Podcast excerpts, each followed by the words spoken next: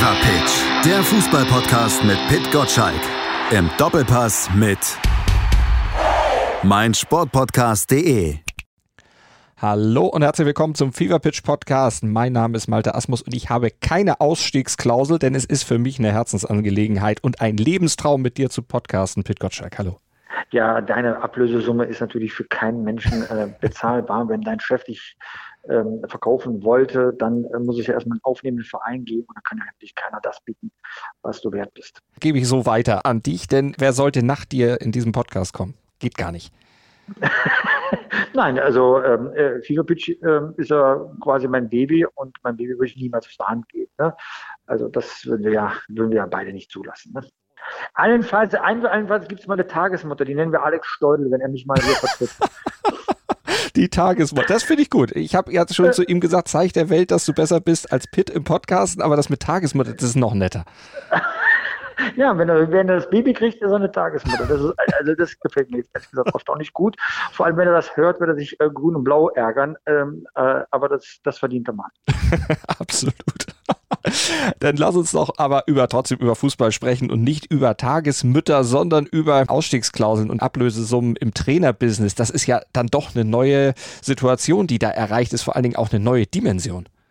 Ja, absolut. Das ist ja ein historisches Ereignis. Er ist der teuerste Trainer der Fußballgeschichte. Ich betone, ja. nicht Bundesliga-Geschichte, sondern der Fußballgeschichte. Ähm, er hat äh, einen Sockenbetrag von 15 Millionen plus den ganzen Zuschlägen, manche leicht erreichbar, manche schwer erreichbar. Also irgendwann wird der Betrag, so meine Informationen, zwischen 20 und 25 Millionen betragen. Eine unfassbare Summe, größtes Risiko für einen ähm, Trainer, der in seinem Leben noch keine Titel gewonnen hat. Er hat mal das Pokalfinale ähm, erreicht, auch mal das Halbfinale der Champions League. Wunderbare Erfolge, aber nicht im Sinne von Triumphe, dass er etwas Silber mit nach Hause bringt. Ähm, und Bayern ist aber bereit, die Zukunft einem solchen Trainer zu übergeben. Und äh, das ist schon sehr erstaunlich, weil äh, Julian Nagelsmann hätte ja alle Zeit der Welt noch auf ein Bayern-Angebot zu einem späteren Zeitpunkt äh, äh, einzugehen. Äh, halten wir uns das mal ganz kurz fest. 33. Ein Bayern-Trainer ist normalerweise irgendwie Mitte 50. Das wäre also in 20 Jahren. Wir reden, eigentlich ist er für Bayern erst bereit im Jahr 2041. Also ich kann dir versprechen, da bin ich definitiv schon längst in Rente, ja. Aber 2041, wenn man sich mal, ne, das, dann mhm. ist er eigentlich erst im richtigen Bayern-Alter. Dann weiß man erstmal, wie jung er wirklich ist mit 33. Und dem gibst du jetzt einen Fünfjahresvertrag. Das heißt, du glaubst ja erstmal, dass er mindestens die nächsten drei bis fünf Jahre dein Trainer ist. Vor dem Hintergrund, dass die letzten fünf Bayern-Trainer es nie länger als zwei Jahre aus verschiedenen Gründen ausgehalten haben mhm. mit Bayern.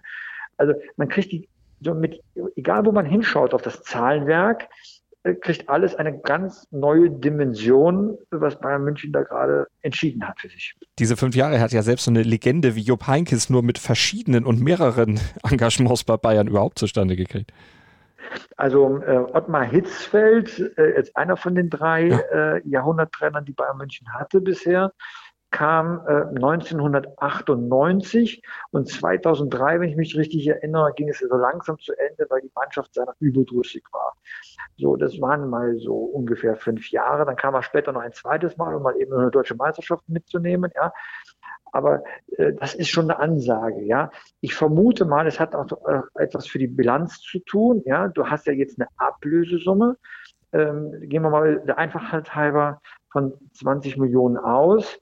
Heißt, du kannst jetzt äh, jedes Jahr 20 durch 5 äh, dann von dieser Ablösesumme dann ähm, 4 Millionen abschreiben.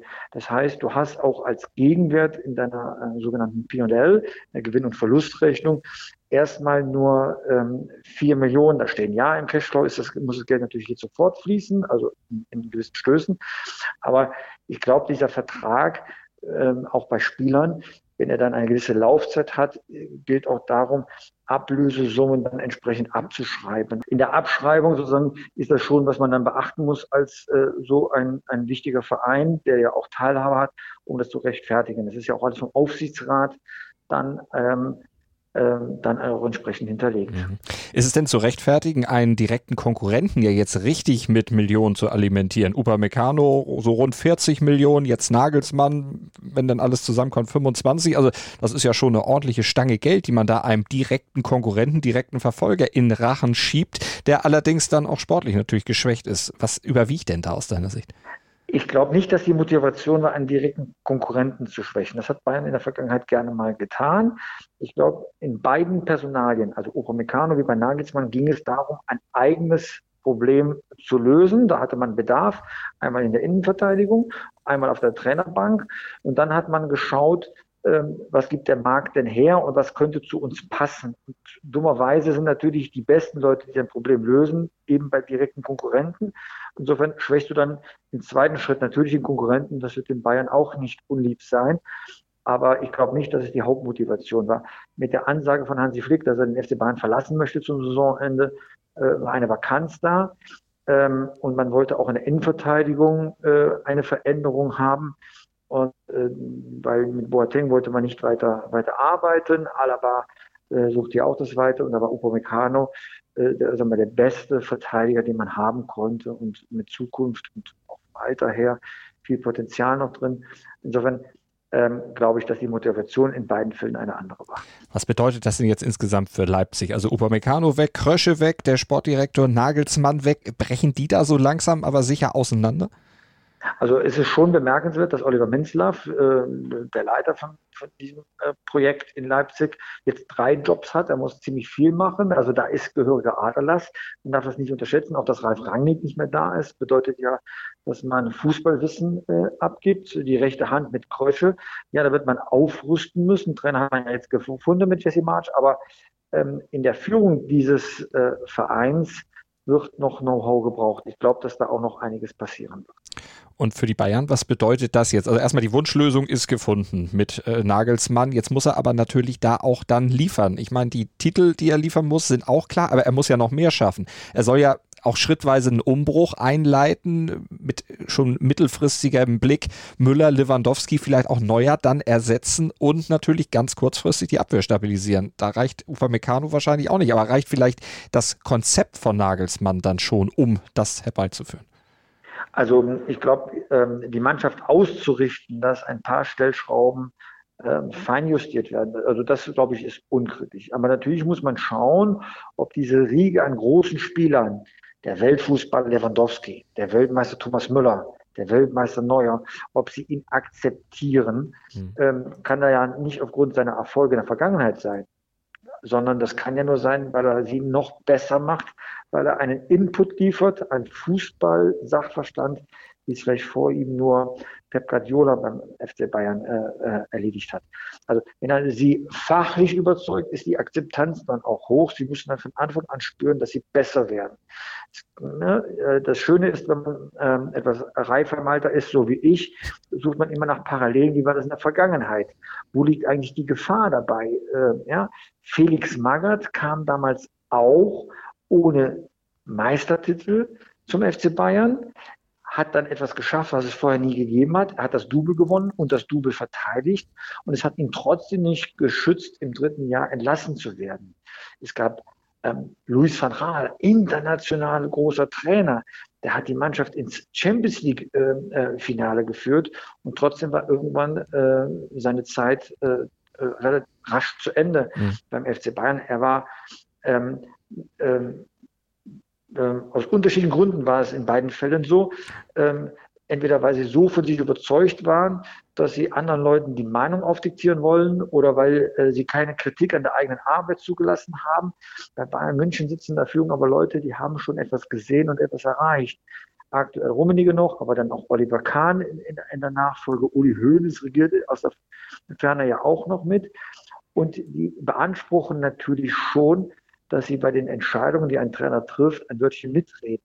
Nicht reinreden, mitreden. Und das kann man ignorieren oder auch aufnehmen und auch hören, wohin die Reise geht. Sowohl Magath wie auch Faral wollten das nicht.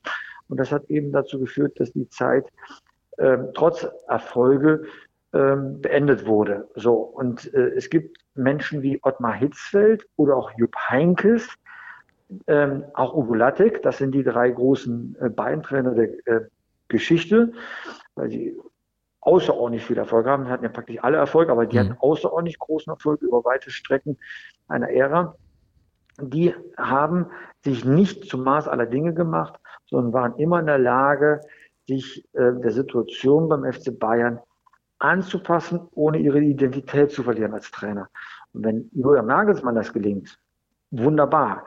Nur nicht vergessen, dann sind wir wieder bei meiner ersten Feststellung, erst 33, da muss man schon starke empathische Fähigkeiten entwickeln, um das tun zu können, weil jeder weiß es ja von sich, ähm, dass man vielleicht als äh, junger Mensch dann doch Dinge anders sieht als später als reiferer Mensch, wo man etwas gelassener ist. Und deswegen ist das schon eine spannende äh, Konstellation, ob Nagelsmann die Akzeptanz in der Mannschaft kriegt, die Akzeptanz in der Bayern-Führung kriegt und dann als Bindeglied dann die Erfolge einfährt, äh, die man von ihm erwartet, weil ein Umbruch ohne Erfolge, wie das bei Borussia Dortmund ja äh, möglich war und möglich ist, ist beim FC Bayern definitiv ausgeschlossen. Da wird man schon sehr nervös, äh, wenn man international nicht weit kommt. Wie wirkt sich denn jetzt dieser Wechsel aus deiner Sicht auf Nagelsmanns Ruf aus? Der galt ja immer als jemand, der vertragstreu ist, der seine Verträge dann auch bis zum Ende durchzieht und dann erst einen Arbeitgeber verlässt. Das war ja was, was Marcel Reif auch im Doppelpass immer wieder herausgestellt hat. Jetzt hat er das ja erstmals in seiner noch jungen Karriere anders gemacht. Er hat gesagt, mein Herz sagt, ich soll zu Bayern, ich möchte hier weg. Wirkt sich das irgendwie aus? Also ähm, man muss ja erstmal einen Ankläger haben und RB Leipzig hat sich nicht beklagt, sondern war äh, offenbar sehr gesprächsbereit und hat das möglich gemacht. Ohne RB Leipzig hätte das ja nicht funktionieren können. Er hat ja einen langfristigen Vertrag bis 2023 gehabt. Ich finde, dass das vergleichsweise geräuschlos über die Bühne gegangen ist. Äh, RB Leipzig ist ein Wirtschaftsunternehmen, weniger Verein, mehr Wirtschaftsunternehmen und die hatten gewisse Ambitionen, was die Ablösesumme betrifft. Die sind erfüllt worden, Rekordbeitrag oder wie wir in der Redaktion sagen, drei Adi Hütter hoch. Dann können die eigentlich äh, zufrieden sein mit dem, was sie erreicht haben und keiner beklagt. Die öffentliche Wahrnehmung ist jetzt auch nicht so, dass die Leute sagen, das macht aber jetzt was, was Unverschämtes. Ich finde, ähm, dass das Theater bei Marco Rose von Gladbach zu Dortmund größer war, obwohl es sogar vertraglich erlaubt war mit einer Ausstiegsklausel. Da geht es jetzt wirklich geräuschloser zu. Aber wenn du sagst, äh, drei Adi Hütter sind ein Nagelsmann, wie viel Florian Kofeld ist denn ein Nagelsmann? Also Florian Kofeld ist, glaube ich, jetzt, äh, nein, man darf das nicht sagen, ähm, aber äh, glaube ich, den gibt es jetzt im, im Schlussverkauf. Ist aber momentan. Ich habe jetzt, hab jetzt ja. nett formuliert, ich hatte zuerst ein anderes Wort drauf, aber es, es sind immer noch Menschen, das, das gebührt sich nicht. Das stimmt. Aber er ist trotzdem momentan sowas ein bisschen wie die, die ärmste Sau im Fußball, weil er ein Ultimatum mehr oder weniger von seinem Sportchef äh, Frank Baumann gekriegt hat. Wir gucken nochmal das Pokalspiel. Nein, nein, nein, nein, nein, nein, er ist nicht der ärmste Sau. Er hat schon letztes Jahr den Abschlusskampf ähm, erlebt. Ja, hat er durchgestanden auf, der, auf dem letzten Stück der Geraden ähm, und hat eine Chance bekommen, sich zu bewähren. Zwischenzeitlich sah das sehr gut aus. Jetzt ist er wieder reingerutscht. Also äh, ich mag das jetzt nicht, wenn man sagt, äh, ihm wird ja jetzt, also so klang das jetzt gerade zumindest, ihm wird Unrecht geschehen. Nein, man hat ihm mehrfach die Treue gegeben, jetzt auch nochmal. Aber natürlich kommt ein Verein wie Werder Bremen nicht daran vorbei, auch die sportliche Bilanz dann äh, zu ziehen, ob das noch mit ihm Sinn macht. Er hat ja einen guten Draht zur Mannschaft, aber man hat auch keinen adäquaten äh, Nachfolger gefunden. Ähm, Thomas Schaaf offenbar war nicht dazu bereit oder noch nicht bereit, besser gesagt. Also ähm, ähm, ich finde, er sollte dankbar sein, ähm, dass man am Montag nicht schon äh, die Reißleine gezogen hat. Aber ein Spiel gegen Leipzig ist jetzt undankbar, so als letzte Bewährungschance, weil da kannst du ja als Werder Bremen, äh, zumindest vom Papier her, auch wenn du eine unheimliche Pokalbilanz hast und in 41 Pokalheimspielen 40 Mal nicht verloren hast, äh, eigentlich ja nur verlieren. Er hätte seine Haltbarkeit in vielen Bundesligaspielen vorher ja, schon äh, sicherstellen können, hat er nicht getan. Jetzt kriegt er nochmal in einem äh, K.O.-Spiel äh, eine weitere Chance. Also ich kann da wirklich ähm, keine Unfairness erkennen.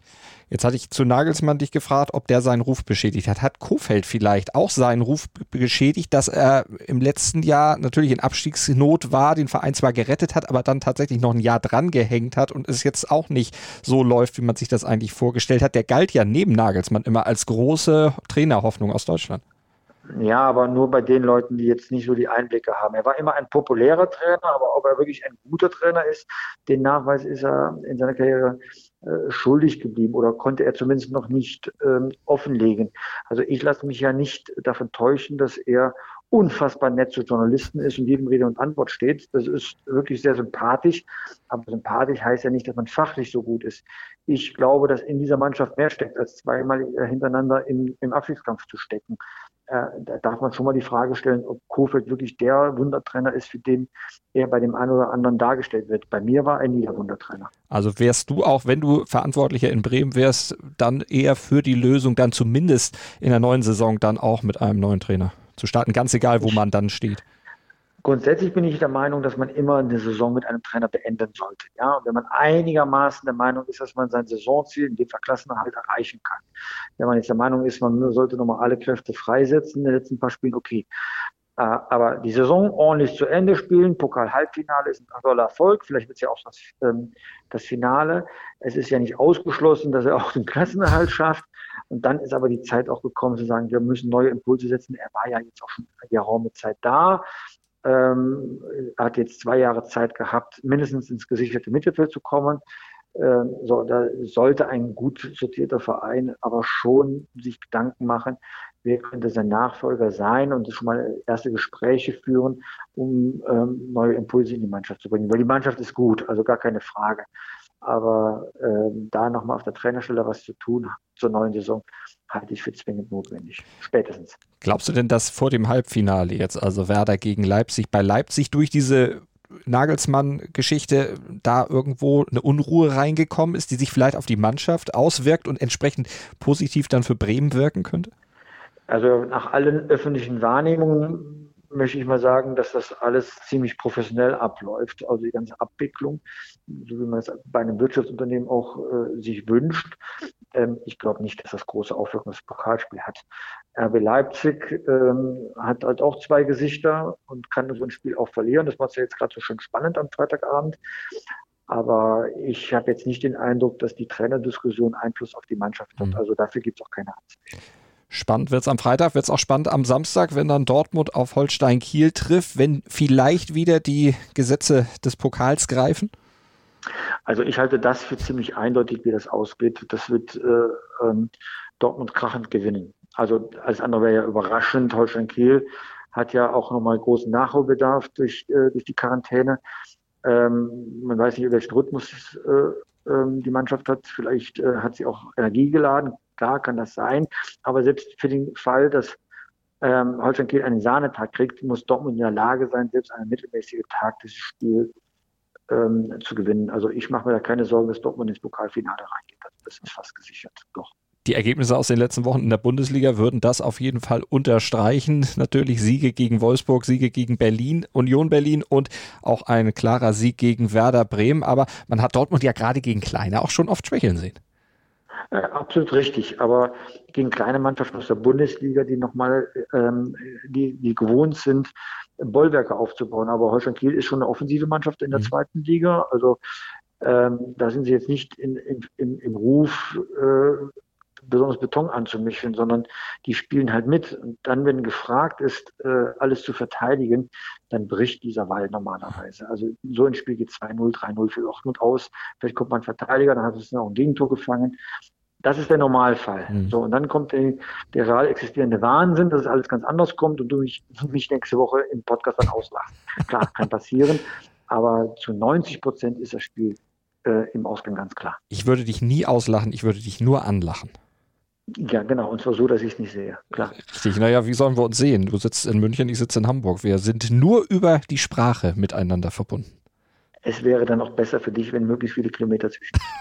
okay, okay, die Warnung ist angekommen. Ich passe auf, was ich sage und wie ich dabei auf jeden Fall gucke. Also, du kannst uns keine Spannung für das Wochenende bzw. für den Samstag versprechen. Kannst du uns denn wenigstens Spannung für den Doppelpass am Sonntag versprechen? Ja, ich glaube auch. Also du hast ja, deine erste Frage war ja alles zu diesem Nagelsmann-Transfer. Warum und wieso und weshalb? Ja, die großen Ws äh, zu diesem äh, wirklich historischen Ereignis. Ähm, und der Macher dieses Transfers, derjenige, der dahinter steckt, in der Öffentlichkeit kaum bekannt, aber derjenige, der den größten Trainertransfer der Fußballgeschichte angebahnt hat, der sitzt bei uns im Studio und das ist Volker Struth. Sonntag ab 11 Uhr dann im Doppelpass auf Sport 1 und Montag gibt es natürlich dann auch wieder den FIFA Pitch Newsletter. Ihr müsst ihn allerdings abonnieren unter newsletter.pitgottschalk.de. Wenn ihr das dann getan habt, dann flattert er um 6.10 Uhr in euer Postfach und den Podcast FIFA Pitch, den gibt es dann nächste Woche am Donnerstag wieder für euch, beziehungsweise ab Donnerstag wird er dann abrufbar sein und den kriegt ihr natürlich auch, wenn ihr ihn abonniert mit dem Podcatcher eurer Wahl oder auf meinsportpodcast.de oder auf Sport 1. Viele Wege führen zu uns und wir werden uns dann wieder zusammen telefonieren und ich verspreche, ich werde nicht lachen. So machen wir das. Ciao, ciao. Schatz, ich bin neu verliebt. Was? Da drüben. Das ist er. Aber das ist ein Auto. Ja, eben. Mit ihm habe ich alles richtig gemacht. Wunschauto einfach kaufen, verkaufen oder leasen. Bei Autoscout24. Alles richtig gemacht. Wie baut man eine harmonische Beziehung zu seinem Hund auf? Puh, gar nicht so leicht. Und deshalb frage ich nach, wie es anderen Hundeeltern gelingt, beziehungsweise wie die daran arbeiten. Bei Iswas Dog reden wir dann drüber. Alle 14 Tage neu mit mir, Malte Asmus und unserer Expertin für eine harmonische Mensch-Hund-Beziehung, Melanie Lippisch. Iswas Dog mit Malte Asmus. Überall, wo es Podcasts gibt.